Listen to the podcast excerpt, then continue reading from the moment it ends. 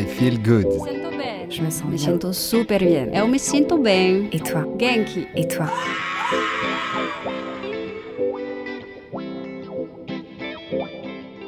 I Feel Good, le podcast qui vous veut du bien, vous donne un éclairage sur le grand éventail des activités de bien-être, développement personnel et spirituel et autres initiatives inspirantes.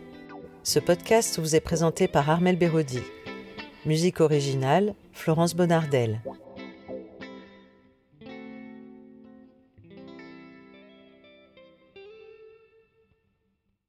Je suis sur euh, le congrès Innovation en éducation à Montpellier avec mon invitée Marina Barrault, euh, qui est psychomotricienne de formation, et qui a été dirigeante en entreprise pendant 20 ans et a fondé sa première entreprise de coaching dirigeant en 2009. Et tout d'un coup, il y a eu euh, un déclic en lisant un article. Marina, bonjour. Bonjour. Oui, il y a eu un déclic en 2012. Je lis un article qui dit que 150 000 jeunes sont déscolarisés en France chaque année. Et là, euh, je me dis, mais c'est pas possible. Enfin, on est en France, 150 000 jeunes qui ne vont pas à l'école, euh, qui handicapent leur avenir vraisemblablement. Et donc, j'ai envie de faire quelque chose. Et je me dis, euh, s'ils ne vont pas à l'école, c'est parce qu'ils ne savent pas ce qu'ils veulent faire plus tard. Bon, voilà, c'est évidemment pas la seule raison, c'en est une. Et je me dis, ben, euh, je vais les aider à, à trouver ce qu'ils veulent faire plus tard. Ça les, mo- les mobilisera pour, euh, pour euh, travailler à l'école et pour y aller. Donc, je prends. D'où cette motivation vous est venue du coup euh, Parce que vous avez reçu un choc en lisant cet article? Oui, parce que moi, l'école m'a permis d'avoir la vie formidable que j'ai eue, tout simplement. Donc, j'ai commencé effectivement, comme vous l'avez justement dit, par un diplôme de psychomotricité quand j'avais 18 ans. Après, je suis rentrée dans le monde de l'entreprise. J'ai complété ma formation par un MBA euh, à HEC, parce que je connaissais que cette école à l'époque. Et euh, bah, l'école m'a permis d'avoir une vie formidable. Et je me suis dit, euh, je suis un pur produit de l'école républicaine. Mes parents étaient ouvriers, j'ai été boursière, j'ai fait des études, je suis rentrée dans le monde de l'entreprise, ça a bien marché. Et donc, euh, c'est vrai que j'ai été très choquée de savoir qu'en France, il y avait 150 000 jeunes qui n'étaient pas en classe. Et j'ai eu envie d'agir. Donc, euh, voilà, de me dire, bah, on va les aider à, savoir ce qu'ils veulent faire plus tard. Et euh, pour les aider à savoir ce qu'ils veulent faire plus tard, il faut plusieurs choses. Il faut apprendre à mieux se connaître, parce que c'est en fonction de qui je suis que je vais aller vers tel ou tel, tel endroit. Et puis après, il faut développer sa confiance en soi, parce que ça va être un levier important pour après agir, s'engager et devenir acteur de sa vie. Est-ce que ça a été facile pour vous de savoir ce que vous vouliez faire plus tard? Ben non. Quand j'avais 18 ans, euh, bon déjà j'ai toujours voulu être prof de maths. En fait, euh, d'abord j'étais amoureuse de mon prof de maths quand j'étais au collège. Et- Ça motive ça, non? Ah bah, complètement. Et donc, quand je suis arrivée en seconde, à l'époque c'était une seconde C, on m'a dit euh, non, mais attendez, quand vous serez en âge d'enseigner, il n'y aura pas besoin de prof de maths. Donc là, j'étais euh, complètement. On m'avait cassé mon rêve. Et donc, bah, j'ai cherché, j'ai cherché, voilà, j'ai vu une conseillère d'orientation qui m'a dit Qu'est-ce que vous aimez? J'ai dit bah, Les maths et l'anglais. Elle m'a dit Très bien, vous allez faire une école de commerce. Vos résultats sont bons, vous allez faire une école de commerce. J'ai dit Non, je ne vais pas faire d'école de commerce, parce que je travaillais dans le social. Donc, l'école de commerce, je l'ai faite plus tard. Effectivement, j'étais sans doute. euh, plutôt faite pour ça. Mais les- le diplôme de psychomotricité, en tout cas, m'a m'a forgé une autre vision des choses, sans doute un peu plus humaine, et, euh, et m'a permis aujourd'hui de créer ce que je veux faire plus tard, qui est un bon, un bon mélange et une belle association entre le corps, la tête et le cœur. Ok, alors aujourd'hui, qu'est-ce que, qu'est-ce que vous faites avec cette association? Ce que je veux faire plus tard?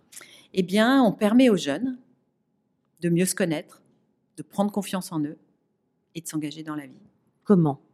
Donc comment? On s'appuie sur un triptyque tête, cœur, corps. Donc, euh, et c'est la combinaison de ces trois éléments qui vont faire que ça marche. Enfin, on réconcilie la tête, le cœur et le corps. Enfin, puisque bah, moi, mes études de psychomotricité m'ont bien fait, m'ont bien appris que ce qu'il y avait dans la tête, on le retrouvait dans le corps. Et c'est vrai. Donc euh, la tête, on, s'appuie sur une méthode basée sur les neurosciences qui s'appelle l'approche neurocognitive et comportementale et qui va permettre aux jeunes de mieux comprendre quelles sont leurs motivations. Le corps va nous permettre plusieurs choses. La première, c'est de comprendre les, quelles motivations, euh, de quelle motivation la personne dispose, puisque ça se voit dans les comportements. Ça permet également de prendre confiance en soi, parce qu'on va faire des activités et ces activités, ben, ça va marcher. Et puis la troisième chose, ça va ancrer les apprentissages. Parce que euh, tout ce qu'on, d'ailleurs, on le sait, quand on fait des formations, on voit, on se dit, oh, c'est génial, on va faire ci, on va faire ça. Au fond, on le fait pas parce qu'on n'est pas transformé, ça n'ancre pas. Le corps va ancrer les apprentissages. Donc euh, voilà, et tout ça est permis par le troisième pilier qui est le cœur, puisqu'on a quatre accords de fonctionnement, dont la bienveillance, qui va permettre à chacun de s'exprimer en confiance, en sécurité, de s'ouvrir, de se dévoiler, de se découvrir. Voilà. Alors concrètement, vous intervenez dans des écoles. Qu'est-ce qui se passe exactement? Concrètement, on organise des séjours et des ateliers dans les écoles et pour les particuliers pendant les vacances scolaires. Donc, euh, à l'origine, quand en 2012, je lis cet article, je me dis, j'ai envie de faire quelque chose, je vais agir. Et tel le colibri, ben, on va faire notre petite contribution. Je mets deux copains autour de la table et qui s'occupent de développement personnel. Moi, je suis moi-même depuis formée au coaching. Et euh, donc, on organise des, un, séjour de cinq jours. Parce que je me dis, bon, bah, faut faire cinq jours, parce que pendant les vacances scolaires, les parents se demandent bien ce qu'ils vont faire de leurs enfants. Enfin bref, je me dis, il faut bien cinq jours pour apprendre à mieux se connaître. Donc, euh, à l'origine, euh, c'est chez moi. Et parce que j'y connais rien quand même, hein, au monde de l'adolescence et euh, à tout ce qui est accueil de mineurs. Quand je dis je connais, je, m'y connais bien en développement personnel, en humain. Ça a été toute ma carrière finalement, et puis euh, j'ai complété ça en coaching, mais je ne connais pas l'accueil de mineurs et je ne sais pas que pour accueillir des mineurs, il faut des autorisations. À l'époque, je ne sais pas tout ça. Hmm. Donc je les mets chez moi, puis le soir, ils rentrent chez eux. Mais le soir, ils veulent plus rentrer chez eux. Le soir, euh, bon, il y a ma fille, ma plus jeune fille qui est là, et puis le fils d'une amie. Donc j'avais fait un, dortoir fille, un dortoir garçon. Et puis le soir, tout le monde veut rester là. Et puis il se passe plein de choses. Et puis euh, le vendredi, euh, euh, ils sont tout emballés, ils veulent revenir, alors que le lundi, ils voulaient pas être là. Donc il s'est vraiment passé quelque chose. Et donc très vite, on se dit, il faut aller dans les écoles, parce que notre démarche, elle fonctionne.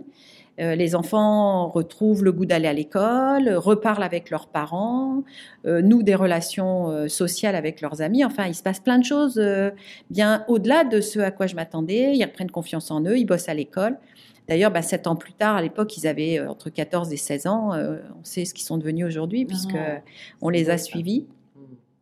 Et donc, très vite, on se dit, il faut aller dans les écoles. Et donc, bah, on va dans les écoles. La première classe dans laquelle on va, c'est une classe de primo-arrivants c'est-à-dire de jeunes qui arrivent en France et qui, la France, euh, même des enfants qui sont euh, qui n'ont pas le droit d'être là, sont accueillis dans les, dans les classes et donc dans des, sections spéciales qui s'appellent UPE2A euh, pour les enfants qui ne parlent pas français. Donc ça, c'est le premier truc.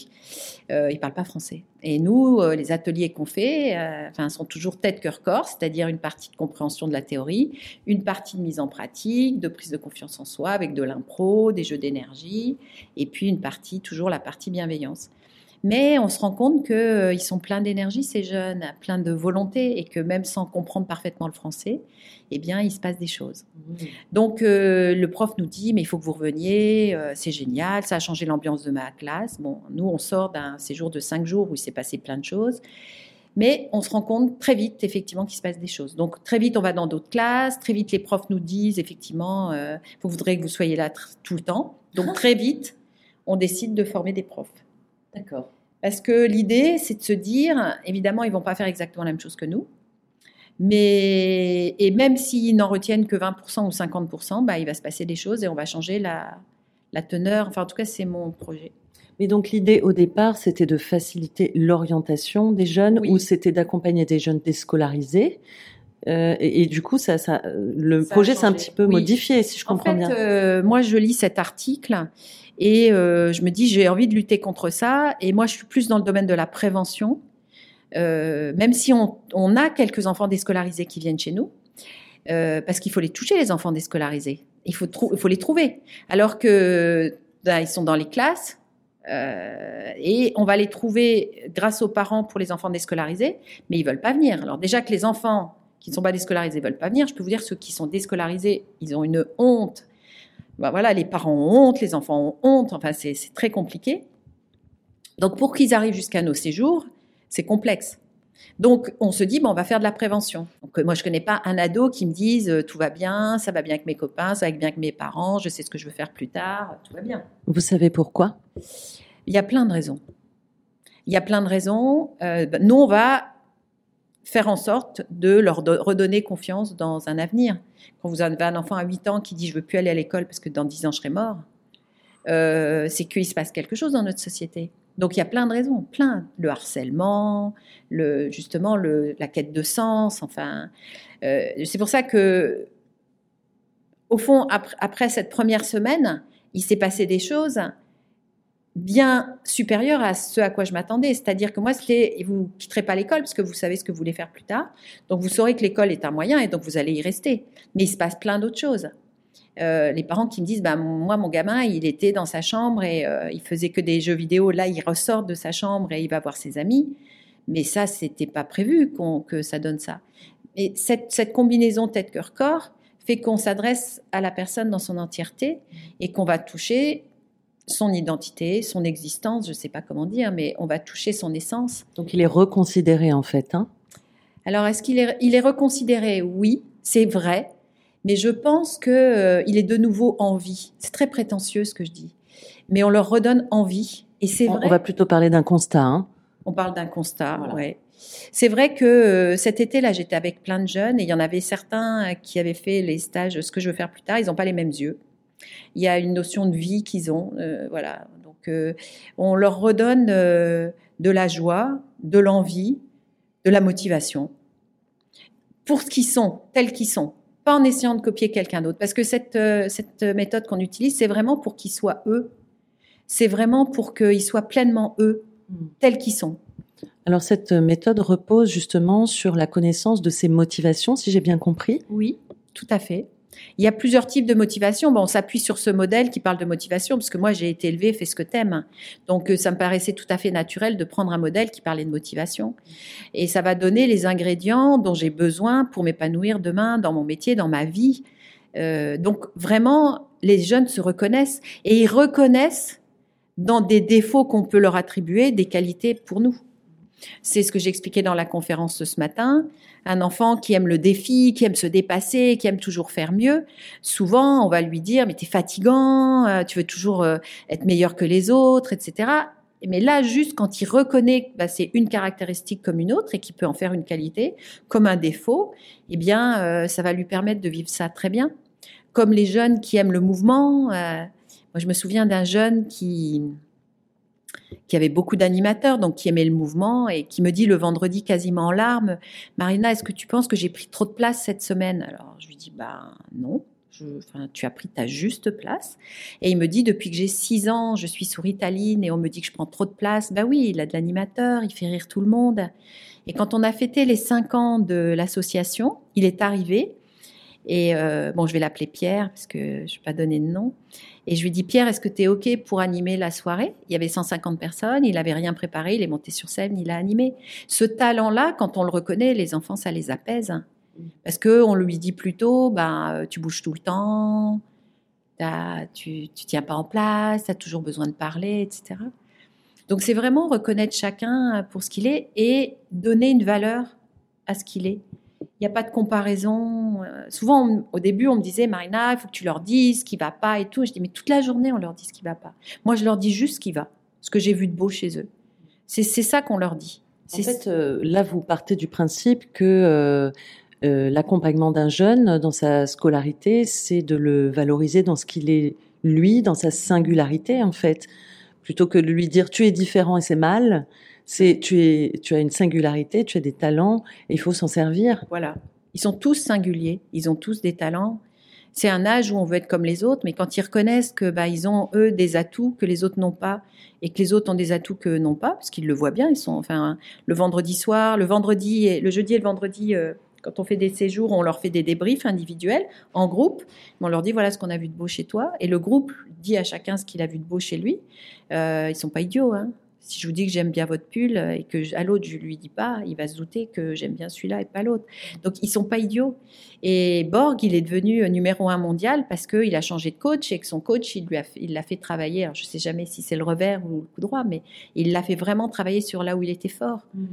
Donc euh, reconnaître le talent des, des jeunes, c'est juste leur dire vous êtes une belle personne. Et d'ailleurs c'est ce qu'ils disent en sortant. Ils disent on peut me dire ce qu'on veut. Maintenant je sais que je suis une belle personne. Mmh. Et moi, ben je trouve que commencer comme ça dans la vie, c'est drôlement bien. Mmh. J'ai vu euh, dans les vidéos que vous avez montrées qu'il y a beaucoup de joie, c'est très joyeux en fait ce que vous partagez avec ces enfants. Euh, il y a beaucoup de jeux, beaucoup de joie. Eh ben, il y a beaucoup de joie parce qu'il n'y a pas de jugement. Donc, euh, quoi que je fasse, ça va être valorisé. Donc, je, j'y vais. Et puis, on apprend mieux dans le jeu, on apprend mieux dans le plaisir, on apprend mieux dans l'émotion. Donc, euh, il y a beaucoup de joie. Et à chaque fois, je le dis aux parents, on fait des vidéos qui montrent effectivement c'est très joyeux et c'est une des valeurs fondamentales de l'association, la joie. Et pour autant, ils sont tous sortis de leur zone de confort et ils ont fait des choses dans cette semaine-là, dans ces deux jours, dans cette heure, euh, qui, qui n'ont jamais fait et qui les dépassent. Une fois, dans un atelier de découverte de trois heures dans une classe, il y a un enfant qui m'a dit Je vous remercie, vous m'avez permis de dépasser ma honte. C'est merveilleux. Il a compris qu'il pouvait le faire, qu'on n'allait pas se moquer. Et donc, quand les jeunes comprennent qu'on va pas se moquer d'eux, ils font des choses merveilleuses. Comme les adultes, sauf que les adultes, ils, ils ont déjà été un peu, euh, euh, on va dire, euh, abîmés ou ils ont eu d'autres expériences. Les jeunes, ils sont encore à un âge où, quand on les met dans cette situation, euh, dans ce cadre de sécurité et de bienveillance, ils font des choses qui sont extraordinaires. Mais je dis bien extraordinaires. Moi, je suis bluffée par ce qu'ils font, par ce qu'ils disent, par ce qui se passe. Enfin, la dernière fois, on, on va dans une école. Moi, moi j'y étais pas, mais on m'a raconté. Personne me raconte, elle arrive dans une école, puis elle voit un petit, un jeune garçon qui est tout petit, tout chétif, qui, a l'air d'être un peu le bouc émissaire de la classe. Et puis, dans nos ateliers de trois heures, il y a un temps où on fait de l'impro. Et il monte sur scène. Et là, même lui découvre qu'il est brillantissime en impro. Et les autres le regardent. Et c'est c'est fini. Il est plus de tout bouc émissaire. Il est devenu une star. Et ça, les jeunes sont capables de ça. Moi, j'ai vu à une soirée des étoiles, on organise des soirées des étoiles euh, le mercredi soir où on veut voir leurs yeux briller. Et un jeune qui dit, moi, je suis passionné par les tanks. Les tanks? Comment ça, les tanks? Bah oui, je connais tous les tanks. Donc, euh, quand même, on lui dit, ah bon, tu connais tous les tanks? Ben, On va faire un test. Alors, on, on ouvre Google, tank, et il dit, oui, c'est le AX22 36 45. Donc, après, on fait tank rare. Et Au potentiel du tank. au, potentiel du tank. Et ce gamin, il aime les tanks, mais il est fan d'histoire. Et donc, à la fin, le vendredi, euh, les, les autres participants lui disent, mais il faut que tu sois prof d'histoire. Quand tu nous as parlé des tanks, on a aimé les tanks. Et donc, euh, en fait, nous, ce qu'on fait, au fond, c'est qu'on change le regard. On change le regard des jeunes sur eux. On change le regard des profs sur les élèves. On change le regard des parents sur leurs enfants. Et quand on change de regard, on change de comportement. Et donc, tout à coup, on voit les autres, les enfants différemment. On sait aussi que quand on croit en quelqu'un, bah, ce quelqu'un va, va réussir à faire. Si je crois en lui et en sa capacité à faire, il va faire, il va réussir. Et on a des choses effectivement euh, très étonnantes, des enfants qui réussissent le bac alors qu'ils ont 5 de moyenne. Enfin, Et les jeunes sont capables de faire des choses merveilleuses, mais tout le monde est capable de faire des choses merveilleuses. C'est vrai que les jeunes, ils vont plus le, peut-être plus essayer. Mais moi, je le vois dans mon métier de coach. euh, euh, quand un client me dit mais Marina, est-ce que vous pensez que je vais y arriver? Et que je lui dis je ne pense pas, j'en suis sûre. Il le fait, ça marche à tous les âges, ça marche. Je crois en l'autre, ça lui donne une motivation supplémentaire. Mais les jeunes là, on leur permet d'être qui ils sont, réellement qui ils sont. Et ça, ils le comprennent très vite. Ils comprennent qu'il y a des masques et puis il n'y a pas de masque. Et nous, on le voit et on leur dit. Donc euh, oui, on leur permet vraiment d'être eux-mêmes euh, à 100% authentiques. Donc là, vous intervenez dans des écoles, vous formez des enseignants, euh, vous proposez des stages pour les particuliers. Où est-ce qu'on peut avoir toutes ces informations? Alors, vous pouvez avoir toutes ces informations euh, sur notre site internet, euh, ce que je veux faire.com. Oui, parce que donc on est intervenu. La première chose, c'est de vérifier que ce qu'on faisait, ça allait marcher. Ça, c'était le premier séjour euh, euh, chez moi. Après, on est intervenu dans des classes et les profs nous disaient, mais il faudrait que vous soyez là tous les jours. Donc, euh, on s'est dit, il faut qu'on forme les profs. Voilà. Et l'idée, vraiment, mon projet, c'est de toucher 500 000 jeunes. pour toucher 500 000 jeunes, alors que pour l'instant, on n'en a touché que 5 000 en direct. On va vraiment s'appuyer sur les profs qu'on va former et qui vont diffuser la démarche. Et on a beaucoup de profs aujourd'hui qui sont très intéressés. Et aujourd'hui, c'était vraiment une journée euh, formidable pour nous parce que beaucoup, beaucoup de profs nous ont dit oui, on a envie, on a envie d'être formés, de former d'autres personnes.